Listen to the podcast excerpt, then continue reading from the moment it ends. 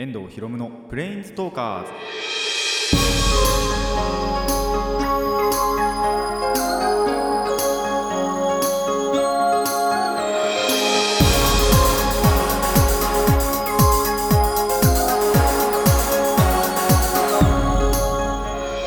ラジオの前の皆さんこんにちは。遠藤博夢のプレインズトーカーズ始まりました。パーソナリティの遠藤博夢です。この番組は、デジタルゲームよりもアナログゲーム派アニメや声優も大好きなこの僕遠藤博夢がマジック・ザ・ギャザリングのプレインズウォーカーがいろいろな次元を旅するがごとくいろいろなジャンルの話をする番組です。いやあったかい日と寒い日が交互に来てあのしゃぶしゃぶ状態なんですけども 皆さん体調は 大丈夫でしょうか？なんでこういうことしゃぶしゃぶというかというところなんですけども、あのーまあ、僕の社会人の友達が日勤と夜勤が交互に来るっていうことがあったらしくって、まあ、今でもそうらしいんですけどなんか。でそういう時のを、あの比喩してしゃぶしゃぶかよっつって いうあのちょっとした皮肉なところからねあの友達の間で流行ってるんですけど。なんであのこういうところでも使っていいかなと。あったかい日と寒い日のしゃぶしゃぶをねなってるわけなんですけどあの大丈夫でしょうか？あの僕がですね今まあ寒いですね。今日はすごい寒い日です。あの波が下の方に来てます。でかつ眠いです。さらにお腹空いてます。ボロボロですね。もうボロボロです。まあボロボロってほどボロボロでもないんですけどね。ちょっと今あの朝ごはんも食べつつ 眠気はまあなんとかなしようかなと思ってるところなんですけども。まああのそんなことはどうでもいいと思ってあの激しい気温差ってアレルギー症状起こるんですよ。人によっては。なんでかっつうと僕がなってるから分かるという。ちょうど1年前ぐらいだと思うんですけど多分だから1年前ぐらいに遡るとあのちょうどその話をしてると思うんですよ僕が。1年前でもないかな。であの自分がそうだからこの話できるんですけど。で一応今大丈夫なんですよ。あの特にまあちょっと前兆かなって思う鼻水が止まんなくなったりくしゃみ止まんなくなったりっていうのはちょっと前にあったんですけど今そうでもなくって。なんで大丈夫かなとは思うんですけどまあいつ崩すかわからないなという ところなので。あの皆さんもですね体調には十分注意してください。アレルギーってなんかやっぱりその溜まりすぎると起こされるあの起こるっていうことなんででそれがやっぱり僕も1年前ぐらいにその気温差によってのなんか体体質っていうか体が耐えきれなくなっちゃってあの発症しちゃったっていうことだったんであの皆さんにもかかりうるかもしれないというところがありますのであのお気をつけください。それではラジオの方始めていきましょう。遠藤ひろむのプレインズトーカーズ。今回もレッツプレインズトーク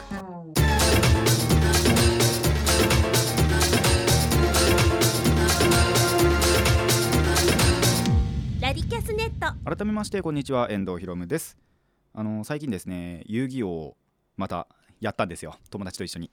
まあ楽しかったんですけど多分まあだから徐々に復帰していくかなと思うんですね。ちょっとはちょっとばっかし離れてたんですけどでまあ復帰していくかなとは思うんですけどまあなんでリハビリついでに友達とやってたんですよ。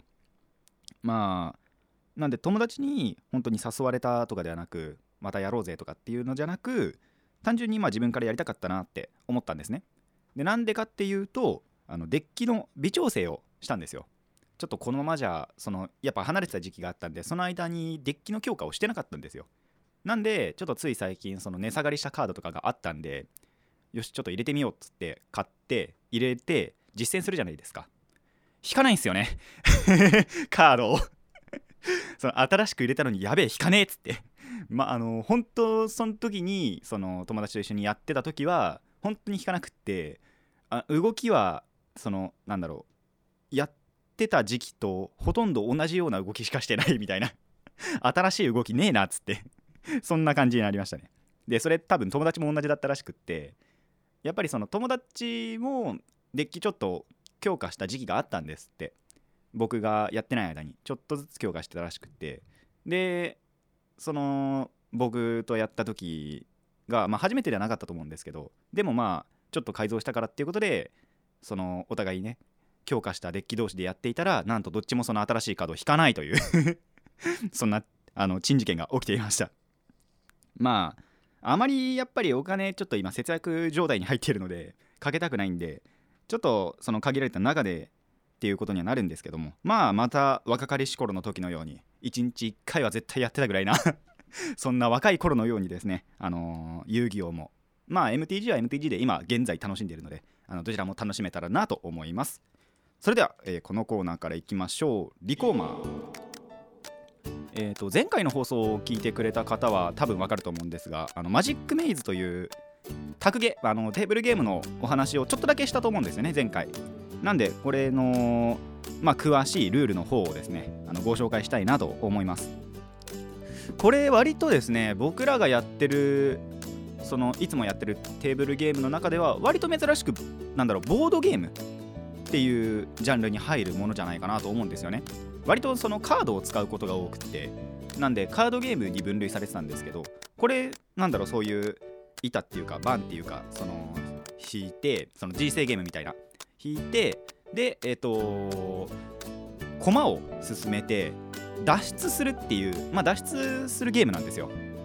ちょっと一回その特定の場所に寄ってからまたその指定された脱出口のところに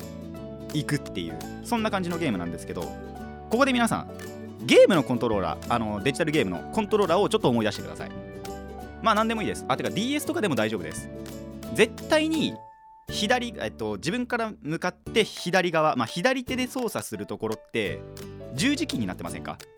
まあ多分どのコントローラーでも同じだと思うんですよ。えっとあまあアナログスティックも最近あるからあれかなと思うんですけどでも十字ボタンも確かプレスリのコントローラーってあるじゃないですか。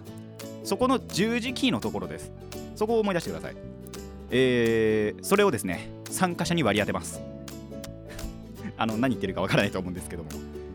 例えば、まあ、分かりやすく言いましょう。えっとまあ一応これ1人から8人までえっと遊ぶことできるんですけどまあじゃあ4人でやったとします。じゃあ A 君 B 君 C 君 D 君の4人がいます。A 君は上を担当します。じゃあ B 君が右を担当します。C 君下、えー D 君左と割り当てました。その駒をその人しか動かせません。その方向に。例えば上に動かしたいって時はその B 君 C 君 D 君は動かせなくって A 君だけが上に進められると。なんでえっ、と左上に行きたい斜めの移動をしたいって時はもう1回ずつ行きます。A 君が上にずらして D 君がそのまま左にずらすと。いう感じで特定の場所に1回行きさらに脱出口にも行くっていう。そんな大変なゲームでございます。でもすっごい面白かったんですよこれが。本当そのちょっと前にやっぱり集まりがあって6個あの友達が新しいゲームを買ったって中で本当に2番目ぐらいに面白かったっていうそんな感じのゲームなんですけど。まあさらに言うとですねまあやっぱり間違えちゃったりするじゃないですか。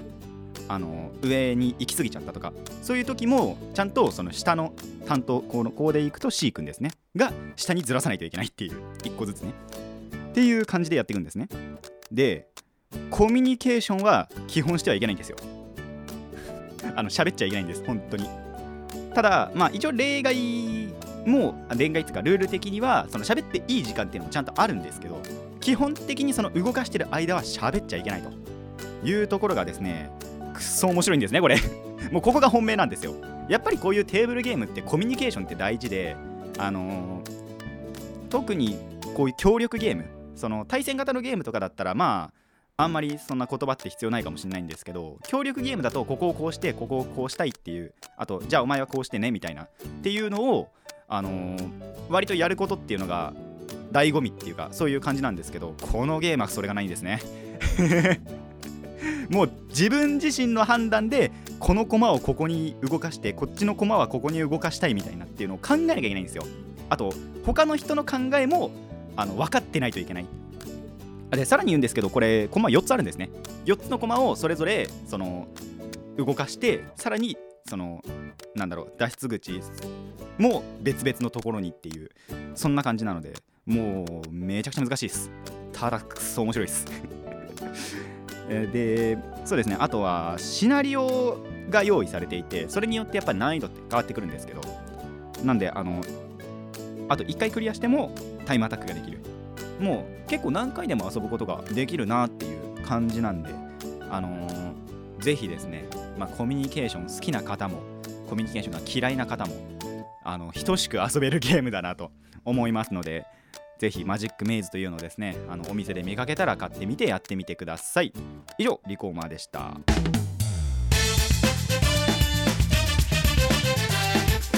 遠藤博夢のプレインズトーカーズ。続いてはこちらです。ネバーギブアップ。久しぶりのあの失敗談のコーナーですね。何何ヶ月ぶりだろうみたいな 感じなんですけども。まあちょっとした失敗があったのであのお話ししていこうかなと思います。もうすっごい前にあの卵の黄身と白身を分けるのを100均で買ったっていう話を多分したと思うんですけどあやってみたんですよ。でその1回目の時最初にやろうって思った時に黄身崩しちゃってあやっちまったって思ったんですけど今回ちゃんとできたんですね。なんであの食べてみました。あのまずまずいってわけじゃないんですけど何にも味がしなかったんですね。味薄っつってその黄身だけ取り除いてあの要は黄身だけをご飯にかけて割って食べてあの醤油かけてちゃんと食べてみたんですけど味が薄いことマジかと思いましたね。あそうなんだと。で多分やっぱこういうのって白身も含めての美味しさだったのかなと卵かけご飯ってね。でやっぱやりたいって思ったのも究極の TKG っていう商品があってあの黄身と白身を分けて白身を攪拌してくれてっていう。そんな機会があってそれを見てやってみたいって思ったんですけど確かにあれとかでもちゃんとみんな白身乗っけてたのと YouTube で見てたら。なんでやっぱこれ分けちゃいけないんだなと 思いましたね。本当にあの黄身だけだと味薄かったです。もうでだからってそのままやるとちょっと白身の部分って生だとドロドロするじゃないですか。だから分けたかったなって思ったんですけどあれ分けちゃいけないものなんだなと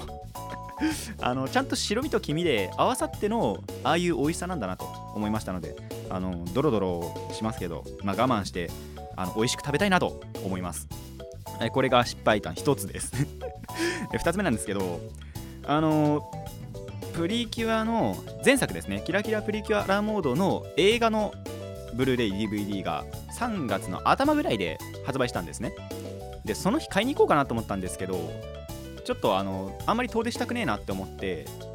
近くの方行ったんですよ。まあ町田に行きたくないから小田原って話なんですけど。そしたらですね小田原売ってなかったんですね。マジかと思って。で一応店員さんに聞いてみたらえっとその小田原店には来てなかったと。入荷されてなかったっていうそういう話なんですよ。売り切れとかでもなく。あそんなことあるんだと思って。あとどこ行ったんだっけな？海老名も行ったのかな？海老名は行ってないかな？ちょっとあんまり覚えてないんですけど。まあそれでもうその日はちょっと帰ってで1週間か2週間ぐらい探したかなって思うんですけど。あてか1週間か2週間後ぐらいか。にえっとあそう町田にちゃんと行くこともあったんでそこでもう探してみたんですよ。で町田だとえっとアニメイトもあればちょっとその先に行くとゲーマーズっていうまあそこもアニメイトと似たような感じでそのアニメグッズがいっぱい売ってるところなんですけど。そこに行ってもなかったんですね。おマジかと思って。であーこれちょっと予約しときゃよかったなと思ったんですけどまあちょっと過ぎたことはしょうがないのでって思ってまあそれでも捜索をちょっと続けてたんですよ。まあここでですねあのー前にも僕が称賛したヨドバシカメラ町田のヨドバシカメラに行ってみたんですね。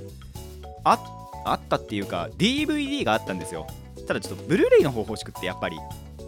なんで店員さんに聞いてみたんですよ。そしたらまだヨドバシには在庫があると。でえっとヨドバシここでは売り切れちゃっただけだということだったんでもう取り寄せてもらいました。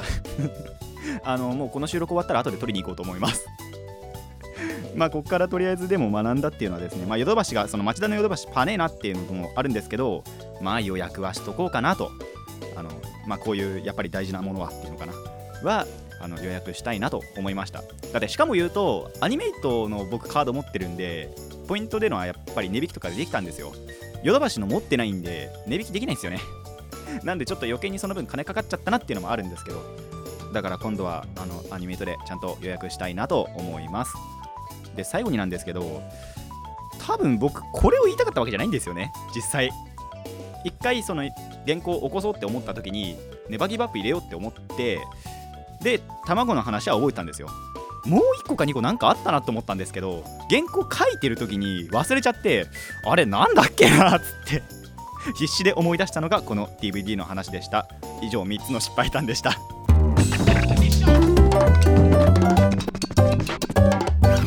遠藤ひろむのプレインズトーカーズ。続いてはこちらです。トクシード。久しぶりですねこれも。あの何のコーナーかわからないと思いますが、えー特撮のお話をするコーナーです。もう久しこれ本当に結構もっと前です。ネバーギブアップよりもやってないんじゃないかなって思うんですけど。あのまあ最近特撮の話があったのでその話をしたいと思います。最近ですね仮面ライダーアギトを見始めたんですよ。見始めたっつかもう見終わったんですよ。あの話さないここで話を出さないうちにもう見終わってしまったんですけど。あのー何年前だと思いますか？仮面ライダーアギトこれですね。2001年の作品なんで今から言うと今これがあの撮ってるのが2018年なんで17年前です。のちょうど今頃に始まってますね。確か。そんな作品をなぜ見たという話ではあるんですけども。あのビデオパス会員なんですよお父さんが。au のビデオパスでやっててで、あのー見れるっていう。なんで、あのそのクールのアニメとかもそういうので見れたりするんですけどあの最近になって仮面ライダーの平成をあの平成ライダーを一挙するっていうキャンペーンじゃないですけどまああったんでそれでやっと見れるっていうことでクーガは結構前に全部見たんですよ。平成1作目2000年のやつなんですけどそれは見たあの見た記憶があるんでもうなんでアギトから行こうということでアギトを見はあの見終わりましたもう。でやっぱりですね過去の記憶が少し蘇るんですね。僕この例がリアルタイムでやってた時2001年ってまだ5歳なんですけどあのー見たことあるんですよ。アギト見たっていう記憶が蘇ってくるんですよ。あこのシーンなんか見たことあるなみたいな。っていうのが割とあってあリアタイしてたわ俺みたいな。でもっと言うといやあのフィギュアとかあるじゃないですか。ああいうのもあったのは覚えてるんですよ。あとは何だろうスーパーとかに売ってるすごいちっちゃいあのアイテムとかっていうのもあのあったの覚えてるんでいやーあん時見てたなという思い出が蘇りました。で2001年のクオリティなんですよねやっぱり。そういうなんだろう焼き増しじゃないですけどえっと現代版にリメイクされたとかそういうのないので本当にその時のままのあのビデオパスで見てたんですけどでもですねあの古いからといってバカにできないなと。結構2001年のものでも面白いんですよね。やっぱりその CG とかがまだ発達してないんでそういう面で言うと絶対そりゃ今のねあの今仮面ライダービルドやってますけど絶対そっちなんですけども。でもですね面白いんですね。でまあどんなところが面白いかっていうと、えー氷川さん氷川誠っていうキャラが出てくるんですよ。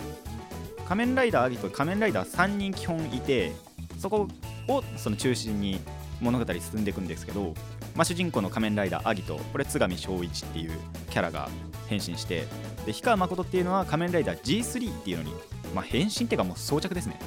あのロボットロボットっていうのかな？そのアーマーをカッチャンカッチャンつけていってで戦うっていう人工仮面ライダーみたいなそんな感じなんですよ G3 って、まあ、G3X に強化されたりもするんですけどそれの変身する氷川さんっていうのがあのー面白いです。とにかく面白いです。それはもうあのー見てくださればわかると思うんですけどなんであのー見どころですね氷川さんは。氷川さん出てくると大体面白いみたいなそんなところはあります。でもう一人が、えっと、仮面ライダーギルス。これはですね芦原亮っていうキャラが変身します。でギルスっていうのはですねアギトのまあなり損ないっちゃちょっと言葉悪いんですけどなりきれなかったアギトみたいな感じなんですね。なんだろうな。そのアギトってやっぱりその覚醒つか力に覚醒して変身するんですよ。あのある日突然アギトになっちゃうんですけど。ただその芦原くんは、えっと、アギト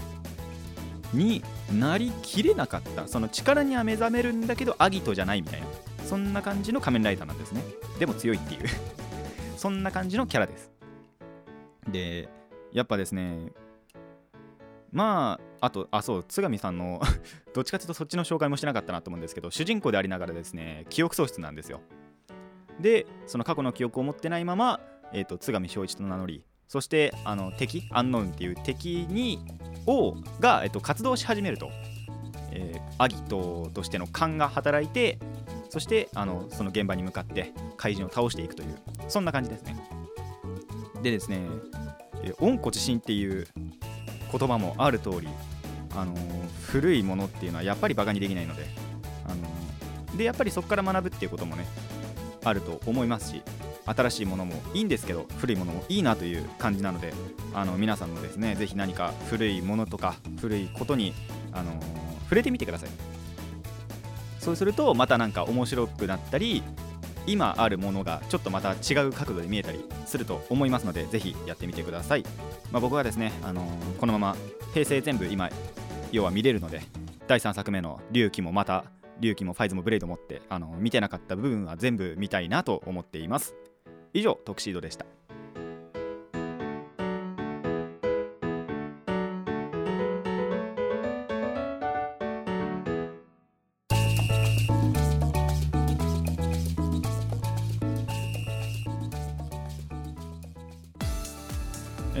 プレインズトーカーズそろそろお別れのお時間になってまいりました。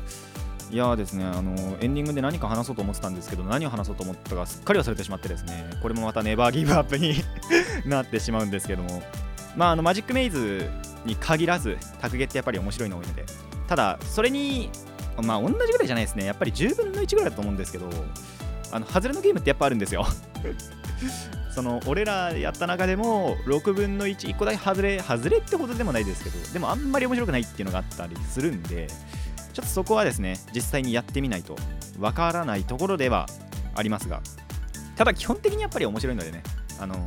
家族でも友達でもあの楽しんでくれたらいいなと思います。マジックメイズは本当に楽しめると思います。これ逆に他人同士でやったら面白いんじゃないかなとも思うんですよね。今ちょっとパッて考えたんですけど。だってやっぱりほとんどコミュニケーションって取れ取れてないわけじゃないですか。赤の他赤の他人ってことは。が意思疎通しながら上に右に左に下にってやっていくのってすっげえ面白いと思うんで。まあなかなか機会ないと思いますけどね。でもそういうのも面白いんじゃないかなと今思いました。で、まあ、アギトの話もしたんですけどあのー面白かったですねやっぱりアギトは。まあ多分仮面ライダー全部面白いって言うと思うんですけど僕は。でもアギトやっぱりアギトの良さがあったりストーリーも結構やっぱ2001年にしてはなんだろうクオリティが高いというかにしてはつってもちょっと失礼なんですけどでもやっぱり言うてそういう時代じゃないですか。で調べてて面白かったのがなんか2001年、まあ、その前後なのかなちょうどなんか狂牛病っていうのがあ流行ってたらしくって。でアギトの作品の中ですっごいいっぱい焼肉のシーンあったんですよ。それによってなんかそこから感謝状が送られてくるみたいな 話を調べてたらあったんであすげえなとは思ったんですけど。あとキャラも一人一人やっぱ魅力的なんですよね。仮面ライダーって全部そうかなとも思うんですけどやっぱり。でもそれぞれがそれぞれやっぱいい味出してて。でストーリーもちゃんと一貫してて。若干伏線回収しきれてねえなっていうところもあったかなって思うんですけどあと最終回もうちょっと長くやってほしかったなとかそんな感じのところはあるんですがでもやっぱり総合的に見て面白かったので、まあ、これからもね、あのー見れる限りえっと龍騎、ファイズ、ブレイド、響き、カブト、電王電王でも一応見てたのかな？でも牙があってディケイドも見ようかなまたディケイドはリアタイしたなんですよね。とかそんな感じのことを考えています。で今一つパッて思い出しました。それで仮面ライダー見始めたじゃないですか。そしたらそのビデオパスでですね長い間プリキュアなかったんですけどついに出てきたんですよ。ビデオパスにプリキュアが。スマイルプリキュアっていう、まあ、結構なんだろう人気があった作品なんですけどどっちから見ようかなみたいなね。同時に見れたらそれもそれでいいんですけどやっぱり時間って限られてるのでいやー龍騎見ようかなスマイル見ようかなみたいなそんなところで悩んではいますがまあなるようになれというか あのー自分の好きに見たいなと思います。そして、えーこの収録の後もう、あのー町田に行ってねちょっとあのプリキュアの映画持って帰ってきていつのいつかのタイミングで見たいなと思います。